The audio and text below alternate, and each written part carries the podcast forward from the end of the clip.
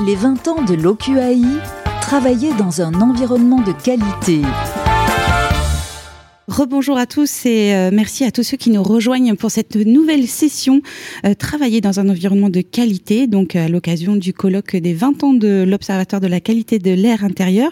Nous l'avons vu euh, dans notre session précédente, la qualité de l'air intérieur a un impact très fort sur la qualité de travail. Et ce qui est vrai chez les enfants est aussi vrai chez les adultes et tout aussi vrai chez les adultes. La question du renouvellement de l'air dans les bureaux a souvent été posée dans des environnements où cela n'est souvent pas possible d'ouvrir les fenêtres. Quels sont les résultats des mesures effectuées par l'Observatoire Comment ce sujet est-il pris en compte au niveau européen?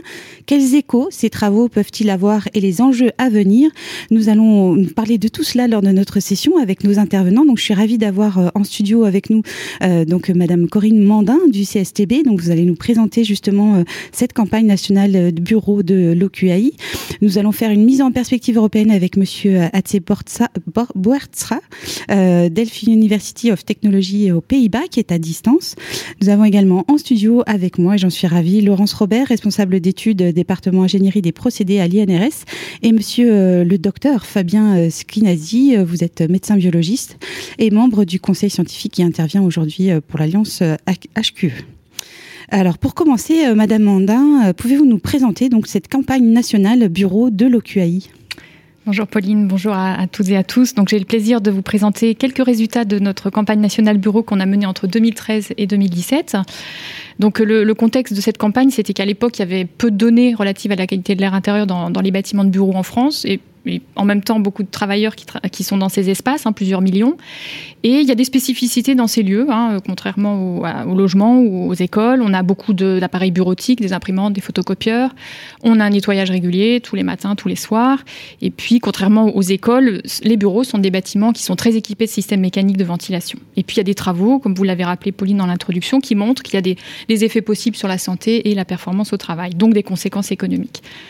Donc l'objectif de cette campagne, c'était de, faire un premier état des lieux de la qualité de l'air et du confort dans les bâtiments de bureaux en France, toujours dans un objectif d'action à observer pour agir et pour proposer des recommandations pour l'amélioration des situations.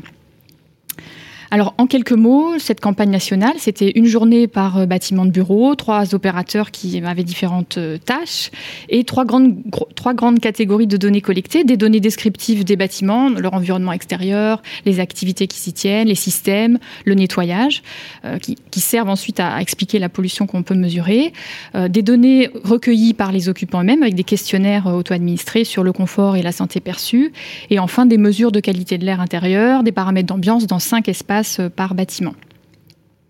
Alors justement, sur ces, polluants mesurés, euh, comme le rappelait Olivier ce matin, toutes nos campagnes se basent sur des travaux amont de hiérarchisation des polluants qui nous permettent de, choisir les, substances les plus préoccupantes pour la santé.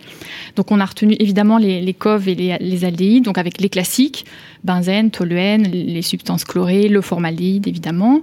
Euh, d'autres composés d'intérêt qui étaient fréquemment rencontrés dans les logements pour pouvoir justement comparer ces, environnements.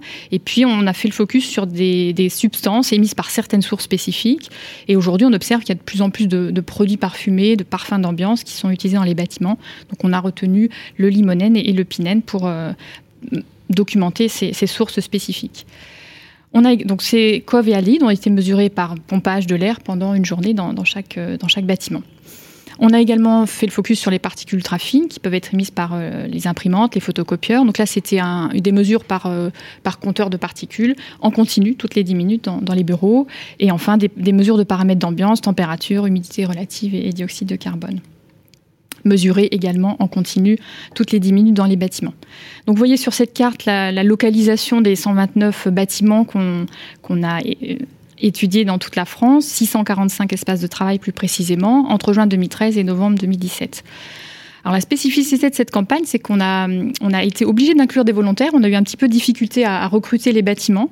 Donc on a deux tiers de, bâtiments tirés au sort et puis un tiers de, volontaires. Tous étaient situés dans, dans des zones urbaines selon l'INSEE dans les trois zones climatiques, là encore, pour pouvoir documenter l'influence de la météo sur la qualité de l'air intérieur. Alors, J'en viens tout de suite aux résultats et je vous donne quelques caractéristiques de ces bâtiments. Donc vous voyez sur la ventilation, ça confirme ce qu'on disait en introduction, ce sont des lieux très équipés de, ventilation mécanique. 82% des bâtiments en étaient équipés et principalement de, la, de la double flux. 73% de ces bâtiments étaient climatisés. Concernant les, types de bureaux, les espaces où on a fait les mesures, 35% étaient des, bureaux paysagers, euh, des open space. Euh, un bureau sur deux, 55% plus précisément, avait une imprimante ou une photocopieuse dans cet espace. On va voir ensuite que c'est pas négligeable. Et puis, euh, chiffre aussi important, 15% de ces espaces n'avaient pas de fenêtre ouvrable. Donc, dans ces cas-là, l'air que l'on respire au travail dépend de façon exclusive du système mécanique, donc euh, il est très important. Donc c'est pas, c'est vrai. Hein. souvent dans les bureaux, on peut malheureusement pas ouvrir sa fenêtre. Exactement, en particulier dans les, immeubles de, grande hauteur. Alors ensuite, donc si on décrit les alors j'essaie de passer la diapositive d'après. Voilà, donc vous voyez sur ce graphique les, concentrations en composés organiques volatiles. Alors je ne vais pas détailler chaque composé. Vous voyez sur la ligne des abscisses les, différentes substances. Euh, dans les rectangles, la ligne euh, horizontale correspond à la médiane, donc la, concentration qui partage l'échantillon en deux pour chaque substance. Et le point rouge, c'est la moyenne. Donc ce qu'on retient, c'est que finalement, c'est que ces moyennes ou ces médianes sont relativement basses. On a des concentrations plutôt faibles dans les, dans les espaces de travail. Les deux coves en concentration les plus élevées sont l'éthylhexanol et le toluène avec des médianes à 4 microgrammes par mètre cube. Euh, ce qui n'est pas sur la figure, c'est le formaldéhyde, où on mesure 14 microgrammes par mètre cube. De, de, donc pour comparaison, on a 20 dans les logements et les écoles. Donc on a des concentrations plutôt faibles dans, les espaces de bureaux. Un point de vigilance néanmoins, quand on compare les concentrations euh, pour le benzène aux valeurs réglementaires euh, et à la valeur d'alerte, euh, elles sont dépassées dans un nombre non négligeable d'espaces. Dans un quart des bâtiments de bureaux, on dépasse la valeur réglementaire et, la valeur d'alerte est dépassée dans 2% des, des, des espaces. C'est lié à la proximité au trafic, puisque c'était exclusivement des bâtiments en zone urbaine dense. Maintenant, passons aux, particules. Vous, voyez sur euh, la diapositive qui va arriver les concentrations en particules ultra fines. Alors, j'arrive pas à passer à la diapo d'après. on va y arriver. Voilà. Là, voilà. Donc, vous voyez, c'est des concentrations en nombre. Euh, on est plutôt habitué à avoir des référentiels en masse. Aujourd'hui, les valeurs euh, de référence sont des concentrations en microgrammes par mètre cube. Euh, mais ça montre tout l'intérêt de nos travaux à l'observatoire de documenter aussi des choses pour lesquelles on n'a pas encore de valeur de référence. C'est ce qui fait ensuite avancer la connaissance et les politiques publiques.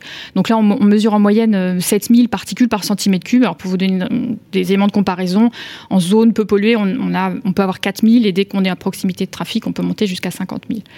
Et on a vu que ces concentrations étaient associées à différentes caractéristiques, comme l'absence de, ventilation mécanique ou la présence d'une ventilation mécanique simple flux. Donc en fait, c'est de l'air du dehors qui, entre, qui n'est pas traité et qui contient ces particules fines. Il y a plus de particules ultra fines l'été. Et puis, je vous parlais tout à l'heure de l'importance des imprimantes et photocopieuses.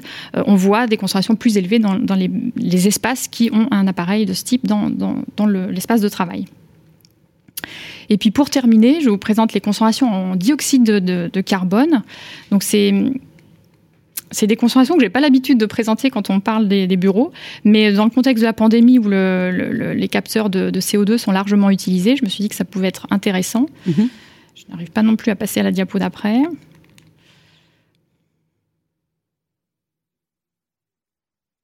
Ah, là voilà, elle était. Ah, du coup, elle est passée. Elle est là, elle est là. Voilà. Ah non.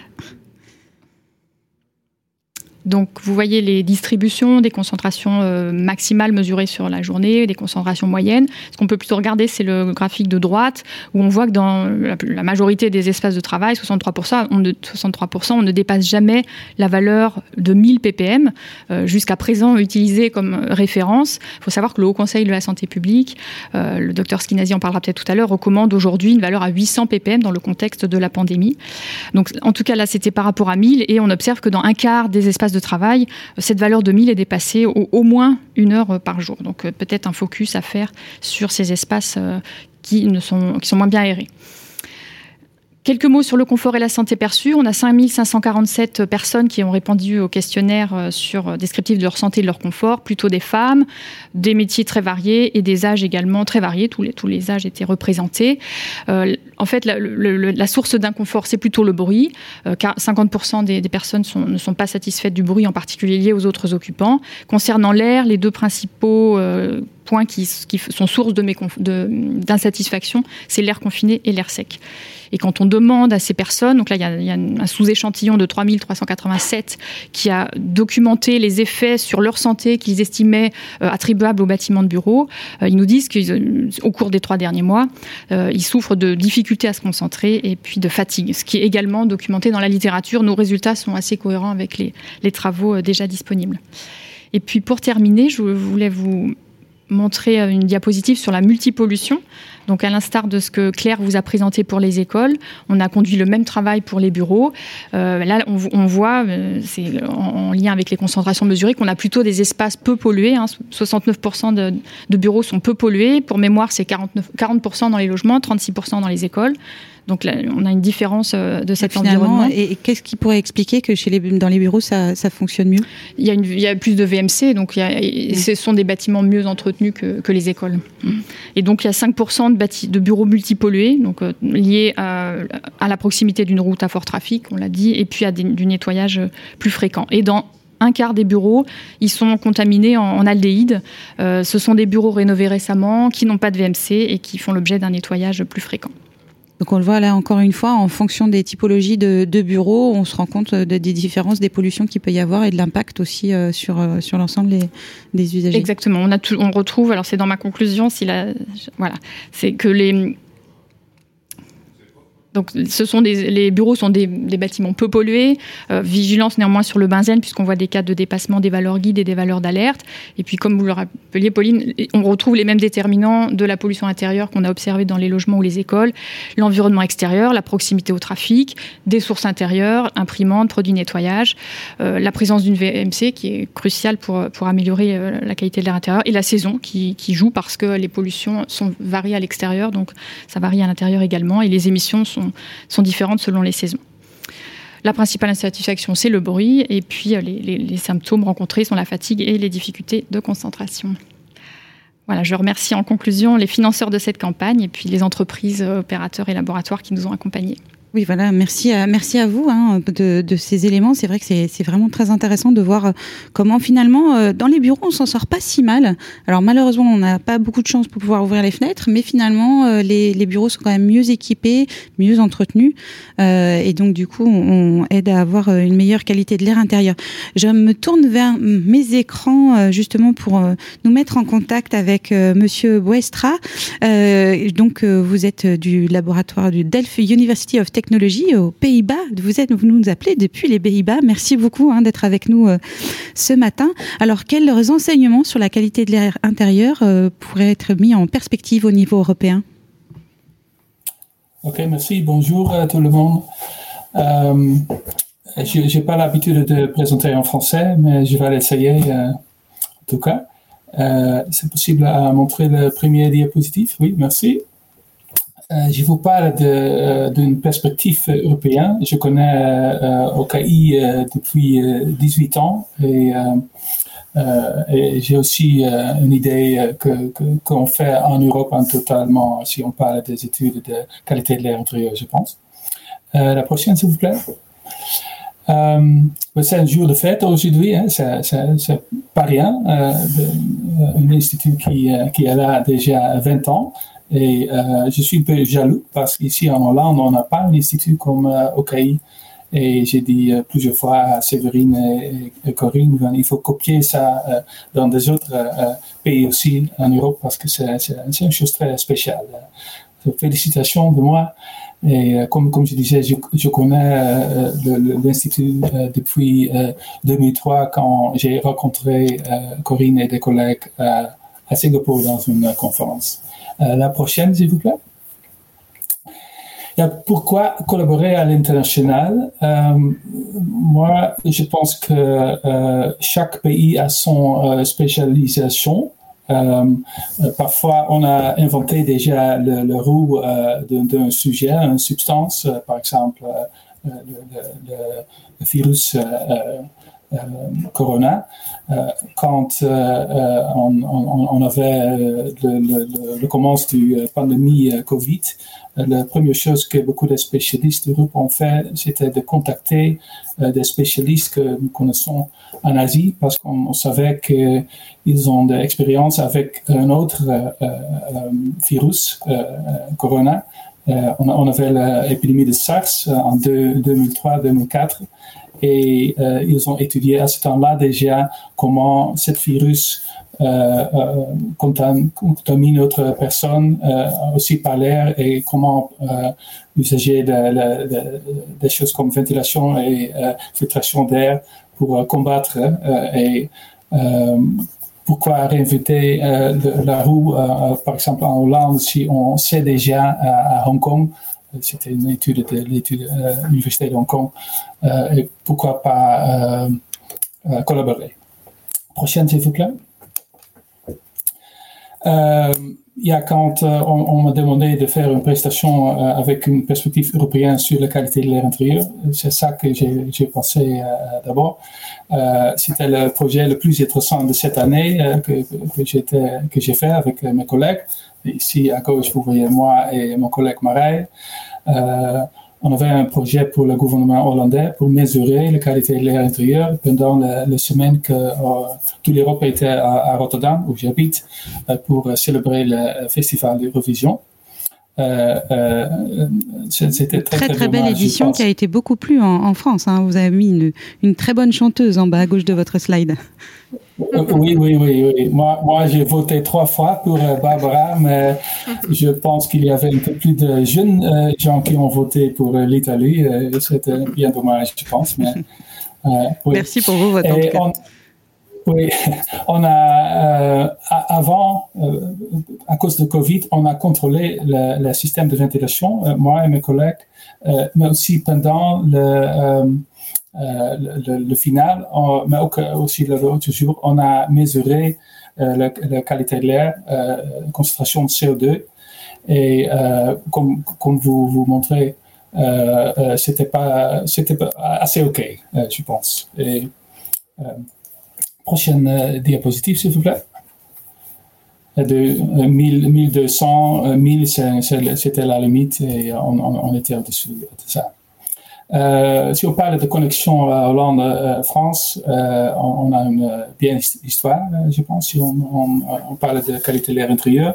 À gauche, vous voyez une présentation de keynote de Séverine Kirchner il y a six ans dans une euh, conférence européenne, LC Buildings.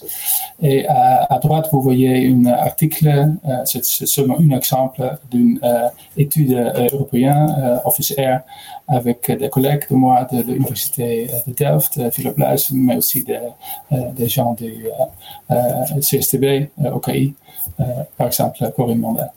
la prochaine, s'il vous plaît. Ça, c'est un exemple. Moi, j'avais aussi la chance d'élaborer un peu euh, avec les données françaises d'une étude officielle. Et euh, ça, c'est un, exemple d'un résultat de cette étude européenne officielle. C'était une étude dans, dans le bureau. Et euh, on a trouvé que les gens qui, ont indiqué d'être satisfaits avec le confort global, hein, c'est la, qualité de l'air intérieur, mais aussi la lumière, confort thermique, etc., on n'avait pas l'idée que l'environnement avait un euh, impact négatif sur la productivité, mais les gens qui euh, étaient dans une euh, immeuble où on, avait l'idée que le, le, confort global n'était pas satisfaisant, euh, là, 50% euh, euh, disent qu'on on, on, a expérimenté un impact négatif sur la productivité. Et des autres études, nous avons que ce que disent les gens a une relation avec les mesures objectives du productivité. productivité. Ça, cette figure veut dire que c'est très important de, si on, euh, si on se voit de, nouveaux bâtiments, de euh, les faire euh, avec une, euh, bien confort. la prochaine, s'il vous plaît. Euh, y a, quand on a commencé avec l'observatoire, euh, le, le, le, focus, l'emphase était sur des choses comme CO2, confort olfactique, formaldéhyde, substances chimiques normales, on peut dire, amiante, radon. Et maintenant, je pense que c'est très important de étudier des, des nouvelles substances, pas nouveau, mais peu nouveau, le virus, bien sûr, euh, on parlait déjà du Covid et SARS-CoV-2, euh, nanoparticles euh, de COSV, phtalates, perturbateurs endocriniens, perfluorés, c'est pas, pas facile à Euh, oui, il faut, il faut euh, euh, se concentrer sur de, nouvelles choses et, beaucoup, de, beaucoup de travail dans le futur aussi, je pense. Oui, le, spectre des études, le, le, spectre des études est, beaucoup plus large aujourd'hui. Oui, et c'est aussi parce qu'on on a développé de nouvelles substances comme il y a autres fine particles, euh, par exemple, euh, qui sont vraiment nouveaux. Des particules fines qui sont nouvelles aujourd'hui. Oui, c'est ça. Mhm.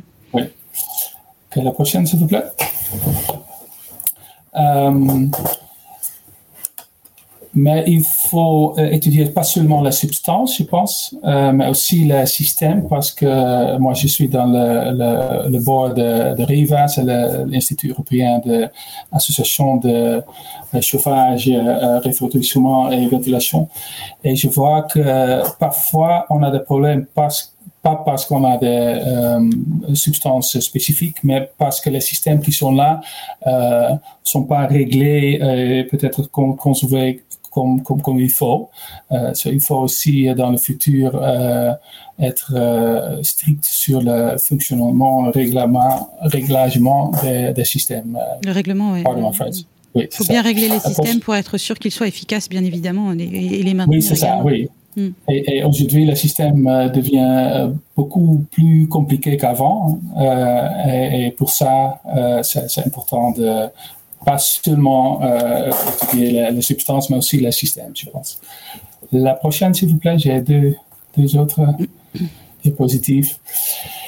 Euh, avant, il y a 20 euh, ans, on a étudié euh, surtout les, bureaux, les écoles, les logements. C'est tout important, mais aujourd'hui, nous savons que euh, aussi des autres environs sont très, très importants. Si on parle de qualité de l'air intérieur et la santé, par exemple, les hôpitaux, établissements de, de soins, maisons de retraite, maisons de soins, bâtiments religieux. Hein. Si on chante dans un espace c'est très, important d'avoir assez de, ventilation, par exemple, bâtiments de sport, euh, nightclubs, bars, euh, voitures euh, de transport, navires. J'ai fait une grande étude, vous le voyez à, à, droite avec mon collègue Marc, pour le gouvernement hollandais dans de ventilation et Covid dans les navires ça, ça, change et c'est bien intéressant d'étudier aussi euh, cet autre espace, très très important du euh, point de vue de santé publique, je pense. Pas seulement le bureau, les écoles, les logements. en fait, tout endroit où il y a euh, des gens et, des endroits clos, finalement, tout environnement clos est intéressant à étudier et pour faire attention, bien sûr. Oui, c'est ça. Oui. Et presque mon dernier euh, diapositive. Euh, je le montre parce que je pense que c'est très important. Si on parle beaucoup de, qualité de l'air intérieur et les enfants, et qualité de l'air intérieur et euh, peut-être le bureau, mais euh, pour euh, adultes âgés, c'est encore plus important d'avoir une qualité de l'air intérieur euh, bien, très bien. Euh, et normalement, euh, c'est pas, pas, pas très bien, le, le, curriculum intérieur dans les espaces pour les, pour les âgés. Ça, c'est une étude dans les maisons de soins, euh, une étude européenne qui s'appelle GIRI. Et on a étudié le concept de la ventilation dans les pièces communales, dans les maisons de soins.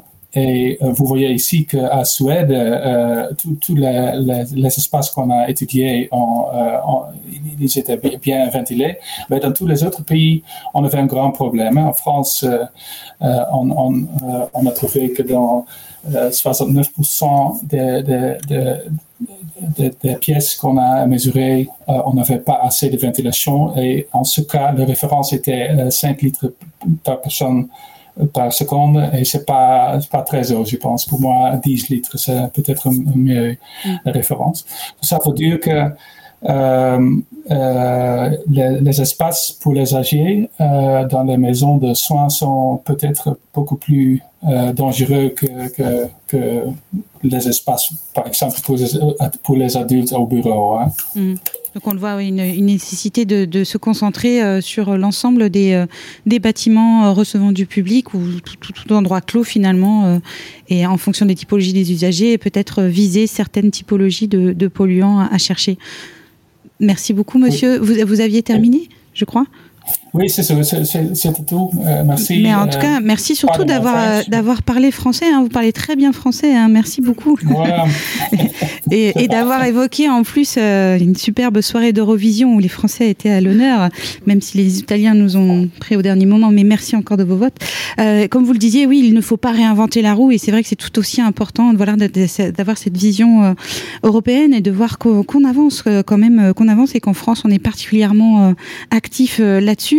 Euh, je me tourne maintenant vers euh, Laurence Robert, euh, donc de l'INRS et le docteur Skinazi. Laurence, peut-être pour commencer, peut-être nous rappeler en quelques mots vos missions. Vous, avez travaillé justement à, ces travaux de l'observatoire sur ces bureaux. Oui, j'ai eu cette opportunité. Effectivement, bonjour.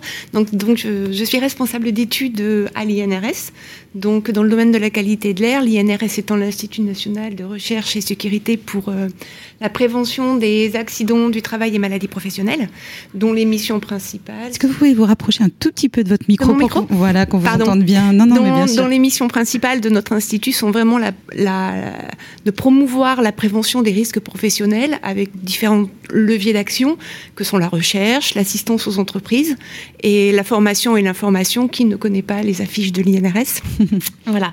Donc effectivement, on le disait tout à l'heure, j'ai eu l'opportunité de participer euh, à la campagne de, de l'OQAI. Alors il est vrai que l'INRS a une, j'allais dire, une expertise euh, reconnue. Vous m'entendez On vous entend très bien.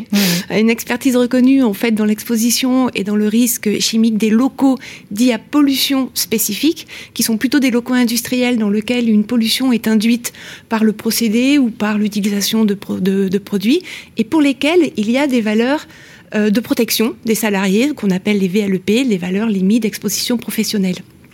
Alors dans le cas des, bureaux justement, euh, qui sont bien des locaux euh, de travail, donc des locaux professionnels, euh, ce sont des locaux dits à pollution non spécifique en fait. Et pour autant, euh, depuis euh, maintenant une bonne dizaine d'années, euh, l'Institut INRS est sollicité pour des questions justement par les services de santé, de prévention au travail, de santé au travail. vous avez de plus en plus de remontées finalement. Voilà, de sollicitations sur des problèmes de dégradation de la qualité de l'air ou de plaintes de salariés qui vont se, bah, se plaindre de maux de type syndrome du bâtiment malsain.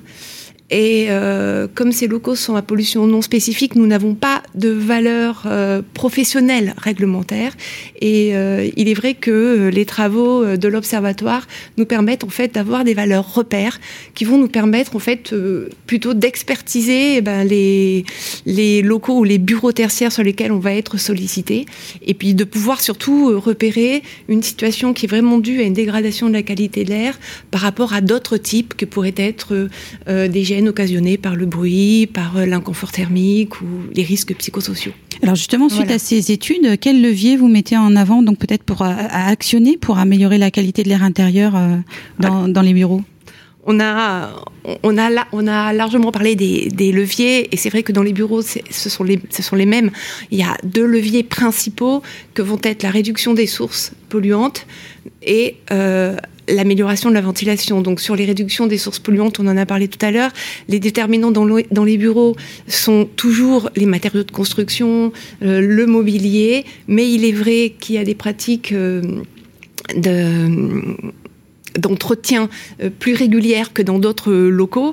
Et il y a aussi la présence d'équipements Alors là, il y a déjà des pistes donc qui sont déjà des, qui sont déjà en œuvre, comme l'étiquetage des matériaux, comme des labels sur les produits de nettoyage, des, des, choses comme ça, et notamment aussi, on voit apparaître en fait des organisations différentes dans lesquelles en fait, pour lesquelles on va mettre des pièces spécifiques où on va regrouper les équipements, photocopieurs, imprimantes, pour justement ne pas soumettre les salariés à ce type de pollution.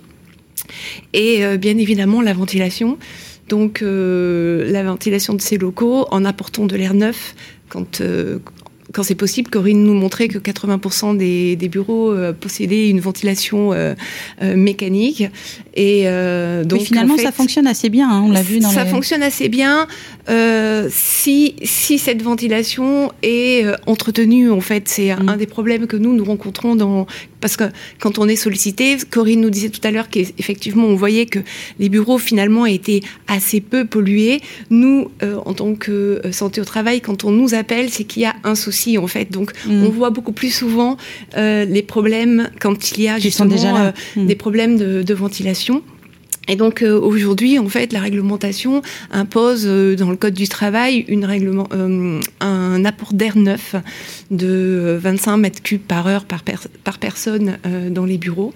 Et voilà, donc j'avais la parole sur ce sujet. Je voulais juste préciser qu'en fin de compte, euh, c'est une valeur qui est issue en fait d'un arrêté de 1985 et qui aujourd'hui, on s'est rendu compte que c'est une des valeurs les plus basses d'Europe ah euh, de, de, débit imposé. Parce qu'en Hongrie, on préconise 90 mètres cubes par, par, par personne et nous, on est à, on est qu'à 25. Et que si aujourd'hui on faisait euh, ces calculs avec les valeurs actuelles, on pourrait avoir euh, des valeurs de débit imposées qui seraient plus importantes. Justement, on, allait évoquer le sujet avec le docteur Skinazi. Euh, déjà, pour commencer, vous étudiez les impacts sanitaires de la qualité de l'air intérieur dans le milieu professionnel depuis longtemps. vous avez ainsi vu l'évolution de cette prise en compte de ces travaux sur la qualité de l'air intérieur. Qu'est-ce qui vous frappe aujourd'hui? Ben, moi, j'ai commencé dans les années 80 et dans ces années 80, pour les immeubles de bureaux, c'était un peu nouveau en France puisqu'on avait ces immeubles de grande hauteur où les fenêtres étaient fermées et le seul moyen d'avoir de l'air, c'était la ventilation mécanique et la climatisation. Et à cette époque, donc, euh, mon laboratoire que je dirigeais à la mairie de Paris était souvent sollicité par des gestionnaires de ces immeubles de bureaux pour intervenir par rapport à des problèmes posés par les occupants, comme on vient de l'évoquer. Et donc, avec des médecins du travail, en 1994, euh, j'ai publié la première étude française qui montrait la perception des occupants dans ces immeubles de bureaux, dans l'île de France. On avait interrogé plus de 6000 personnes qui euh, se plaignaient de différents symptômes qu'on a étiquetés sous le terme de syndrome du bâtiment malsain, mais également d'inconfort euh, et de perception euh, difficile dans euh, ces bâtiments. je dois dire qu'en 1995, parce que à cette époque, en 1995, il y a eu le guide climatisation et santé qui a revu un petit peu la conception et surtout l'entretien de ces systèmes, parce que on parle beaucoup d'entretien, mais à cette époque-là, on parlait très peu d'entretien de ces mhm. systèmes. On avait de, gros soucis quand on venait enquêter, euh, auditer ces bâtiments. On s'apercevait qu'il y avait des humidificateurs, par exemple, avec de l'eau stagnante qui n'était pas renouvelée. Euh, on avait des problèmes d'encrassement au niveau des, des conduits d'air. Donc, il y avait une situation, disons, euh, délicate à ce moment-là. Et puis euh, donc euh, ces, ces, études nous ont amenés à, l'arrivée de l'OQAI. Et moi j'étais ravi que de la naissance de l'observatoire qui a su fédérer les équipes qui commençaient à travailler sur le sujet en France, dans, dans la mienne, et qui a permis de créer cette dynamique justement de travaux sur la qualité de l'air intérieur et de mieux faire connaître la qualité de l'air intérieur dans les bureaux. Alors en, 2010, euh, j'ai commencé à travailler avec l'association Haute Qualité Environnementale qui travaille sur le bâtiment durable et nous avons été amenés donc à, publier plusieurs documents. Euh, le premier, c'est euh, concerné la mesure de la qualité de l'air intérieur à la réception de bâtiments neufs ou rénovés. En fait, on s'était aperçu, lorsqu'on menait des enquêtes, qu'on avait du mal à faire la différence entre le, la construction du bâtiment ou la, sa rénovation et l'exploitation, l'activité des occupants. Donc, d'avoir un point zéro. Tout change finalement, parce qu'on peut avoir un point euh, à la sortie. Voilà, un point euh, zéro qui est favorable et ensuite dégradé par l'activité humaine, les différents équipements, les différentes exploitations du bâtiment. Et, donc, dans, ces travaux, nous avons publié plusieurs euh, documents. Le premier sur euh, protocole à la réception des bâtiments, un guide sur la qualité de l'air intérieur au moment de la construction, pour attirer l'attention sur des points d'étape tout au long de la construction ou de la rénovation également un protocole sur l'exploitation avec différents paramètres euh, à mesurer en cours d'exploitation. Mais ces études se font sur une campagne d'une semaine où, on, comme on vous l'a montré aujourd'hui avec les travaux de l'OQAI, on fait une campagne sur plusieurs jours et on a une photographie d'une situation donnée. Et donc tout récemment, en mai 2011, avec l'essor des capteurs de mesure de la qualité de l'air intérieur, nous avons publié une note de cadrage sur ces capteurs pour euh, parler de ces enjeux et parler des caractéristiques aussi techniques de ces capteurs. Donc c'est une note qui est parue au mois de mai. Et cette notion de capteur a un peu révolutionné parce que ça permet d'avoir un suivi dynamique de la qualité de l'air intérieur avec un certain nombre de paramètres. Bon, il faut aussi bien encadrer ce fonctionnement de ces capteurs parce qu'il y a toujours le souci de la dérive. Mais en tout cas, ça a permis en matière de mesure de la qualité de l'air intérieur d'apporter des informations dynamiques sur ces sujets-là. Et donc, donc, quand je viens en quelques mots de résumer plusieurs années de travail sur ce sujet-là, effectivement, pour répondre à votre question, il y a eu une énorme évolution sur la mesure de la qualité de l'intérieur et je pense que l'Observatoire, évidemment, a beaucoup apporté sur les connaissances et qui nous ont permis d'avancer sur ces sujets-là. Ah vous êtes un vrai homme de santé, donc docteur, mais aussi un homme de labo. Voilà toutes les oui, mesures. J'essaye de faire les deux. Oui. Alors justement, on, vous l'avez commencé à l'évoquer euh, tout à l'heure, euh, euh, Madame Robert, mais quel progrès doit-on encore réaliser aujourd'hui? Aujourd'hui, on parle en plus beaucoup de changements des usages. Voilà, la pandémie bouleverse un peu plein de choses. On parle d'un monde de milieu de l'immobilier de bureau qui a été fortement impacté, donc des usages changent, des besoins qui, qui changent, et des, des nouvelles études ou peut-être thématiques à, à trouver? Il est vrai qu'avec euh, avec la, la, pandémie, la pandémie, euh, la pandémie, les, les bureaux, les bureaux, euh, euh comment dire, en fait, tout ce qui est open space et bureaux partagés, en fait, vont ont beaucoup évolué et vont beaucoup évoluer. Donc aujourd'hui, maintenant, on parle de flex office où les gens vont venir un matin prendre une place dans un bureau, puis le lendemain, on, on aura une autre ou ne viendront peut-être pas au travail. Il y a aussi toute une réorganisation de ces espaces, la mise en place aussi de compartiments pour pouvoir un peu isoler les gens. Et en fait, euh, par rapport, pour faire vraiment, euh, euh, pour rebondir sur l'émission de l'OQAI, en tout cas sur la campagne bureau, c'est vrai que avec ces nouvelles réorganisations, ben, on, va voir apparaître, en fait, on va, on va jouer sur les deux verrous que sont les sources, ces nouveaux matériaux. On n'a pas encore connaissance de l'impact qu'ils vont avoir en termes de COV dans ces espaces. Et sur la ventilation, parce qu'en réorganisant des espaces, la ventilation était déjà pensé différemment pour un bureau sans compartiment. Et donc, du coup, ça risque de, ça risque d'évoluer. Et il est vrai que euh, une équipe de, collègues à l'INRS euh, euh, conduit actuellement une nouvelle étude, enfin vont débuter une nouvelle étude sur les multinuisances dans les euh, dans les open space, dont la ventilation et la qualité de l'air ont été identifiées comme comme source, enfin comme source d'intérêt, mais qui seront aussi rejointes par bah, d'autres problématiques que sont bah, le bruit, on en parlait tout à l'heure, le confort thermique et puis les risques psychosociaux. Et c'est vrai que cette qualité de l'air pourrait, euh, les travaux de l'OQI pourraient être rejoints par cette qualité environnementale. Et alors, docteur, moi j'ai aussi envie, on, a évoqué un peu voilà ces, ces, niveaux de débit. Euh, la réglementation, elle doit aussi euh, avancer.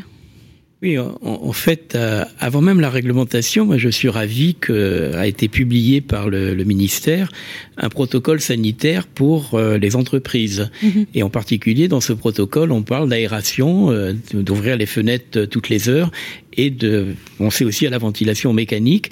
Donc ça veut dire quand même qu'il y a une volonté du gouvernement déjà de faire rentrer euh, dans les, les, consciences finalement de, des occupants de ces bureaux la notion de qualité d'air intérieur et la notion de renouvellement d'air.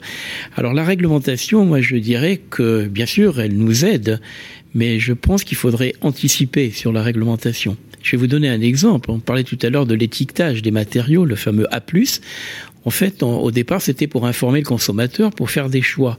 Mais aujourd'hui, on ne trouve sur le marché que des matériaux, des produits de construction, des produits de décoration à plus. Mm. Donc, euh, le choix, il n'y a plus de choix finalement. On a déjà progressé grâce aux industriels par la, concurrence, se, sont mis tout au même niveau de fournir des matériaux. Donc il y a des progrès à faire sur d'autres sources de pollution, comme par exemple les produits d'entretien, euh, où nous n'avons pas encore d'étiquetage environnemental des émissions, sur le mobilier également. Il nous manque aussi cet étiquetage, et je dirais que euh, on peut aussi aller au-delà de la réglementation, on peut anticiper euh, parce qu'on a aujourd'hui des fiches de déclaration environnementale et sanitaire, on a des fiches techniques de produits, et donc on peut aller beaucoup plus loin que la réglementation. Celui qui dit que qui respecte la réglementation, c'est bien, mais je pense qu'on pourrait aller un peu plus loin. Mhm. Bien sûr, et puis cette idée des débits de ventilation dont vous aviez euh, parlé également. Oui, concernant les débits de ventilation, effectivement, la, la surprise, c'est que dans quand on voit les pays européens, on n'a pas du tout les mêmes débits de ventilation, et quand on regarde, la France se trouve plutôt vers le, la fin de la liste, euh, avec ses pauvres 25 mètres cubes par occupant. Je pense là aussi qu'il y a des progrès en matière, alors cette fois-ci réglementaire, parce que ces débits datent des années 80. Or, euh, avec les connaissances que nous avons aujourd'hui, la qualité de l'air intérieur a changé. On a introduit de nouveaux produits, de nouveaux équipements, et peut-être que le, débit de, de, renouvellement d'air est peut-être aujourd'hui un peu insuffisant, mais peut-être la crise Covid va un peu booster finalement, on espère en tout cas, ce débit de ventilation, car euh, bien sûr il y a la consommation énergétique, mais aussi il faut penser à la santé, au confort des occupants dans les bâtiments. Alors c'est vrai qu'on peut en, on peut en l'évoquer, hein, la, réglementation environnementale 2020 euh, hein, qui rentre en vigueur au 1er janvier voilà, s'intéresse vraiment de plus en plus à, ces, dossiers-là. Et dans le, label qui préfigure la prochaine réglementation, on sait que ce sujet de la qualité de l'air intérieur est, notamment euh, bien abordé. Alors, je, je me tourne vers mon écran magique. Euh, nous avons quelques questions euh, pour vous. Alors, une première question pour Corinne. Est-il prévu de croiser le confort et la santé avec les mesures de pollution dans les bureaux? Oui, c'est des travaux qu'on a démarrés, qu'on n'a pas encore tout à fait peaufinés, qu'on a présenté à notre conseil scientifique, mais oui, ça va être fait, c'est intéressant. Bah, merci beaucoup pour cette réponse. Alors j'avance parce que leur tourne une question pour Laurence maintenant. J'ai l'impression d'être, euh, je les ai pas en ligne, mais presque. Euh, quand va débuter l'étude sur les bureaux dont vous avez parlé et sur combien de bâtiments va-t-elle porter? Alors, euh, actuellement, c'est une étude d'instruction qui dure une année. Et donc, elle devrait commencer en juillet 2022. Euh, Alors sur combien de, bureaux va-t-elle porter? Euh, Ça, euh, je ne peux pas vous dire. Je suis pas la chef de projet. J'en fais partie pour la partie confort thermique, ventilation et QAI. voilà. Mais après, ce ne sont pas des études de la même ampleur que l'observatoire. Nous, nous ne pourrons pas déployer les mêmes, les mêmes euh, envergures. Euh, D'où l'intérêt de s'appuyer sur l'observatoire pour continuer ces mesures. Tout, tout, à fait, tout à fait. Nous avons d'ailleurs fait d'autres études communes. Alors j'ai une question maintenant pour euh, Atse, qui est toujours en ligne avec nous.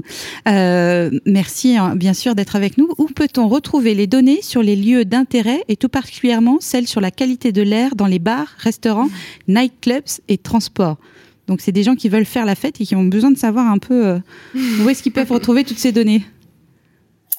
C'est une bonne question. Euh, je ne sais pas. Parce que euh, on, a fait, je connais une étude d'Afrique du Sud, je pense, de, il y a 15 ans, quelque chose comme ça. Mais on n'étude pas euh, cet endroit beaucoup, euh, peut-être en France, mais euh, je n'ai pas, pas de données. J'ai quelques données de moi-même. Euh, et euh, dans, dans l'est de, Hollande, on avait une, très grande infection de Covid dans une bar. Et là, on a mesuré euh, mais on, avait un très grand problème là-bas avec le système de ventilation. C'était peut-être 2 euh, litres par ah seconde par personne, euh, mais euh, je ne connais pas des databases avec des, des, des données euh, organisées sur la bar et le nightclub, et c'est dommage parce que nous, Mais là, elle serait, elle serait d'autant plus intéressante en ce moment quand on voit la situation justement à cause de la pandémie, quand on voit la situation des, des, des bars, des restaurants ou des nightclubs qui sont qui ont voilà du mal à, à rouvrir ou qui sont refermés assez rapidement. Ouais. Oui et aussi du point de, de, de santé euh, publique, euh, parce que quand, quand la pandémie a commencé, on, on, avait beaucoup de problèmes à Berlin, Austrie, avec les, les, les clubs. il, il, faut faire quelque chose là-bas. Bon, bah la, la, perche est lancée. Est-ce que à l'OQAI une campagne de l'OQAI Voilà, hein.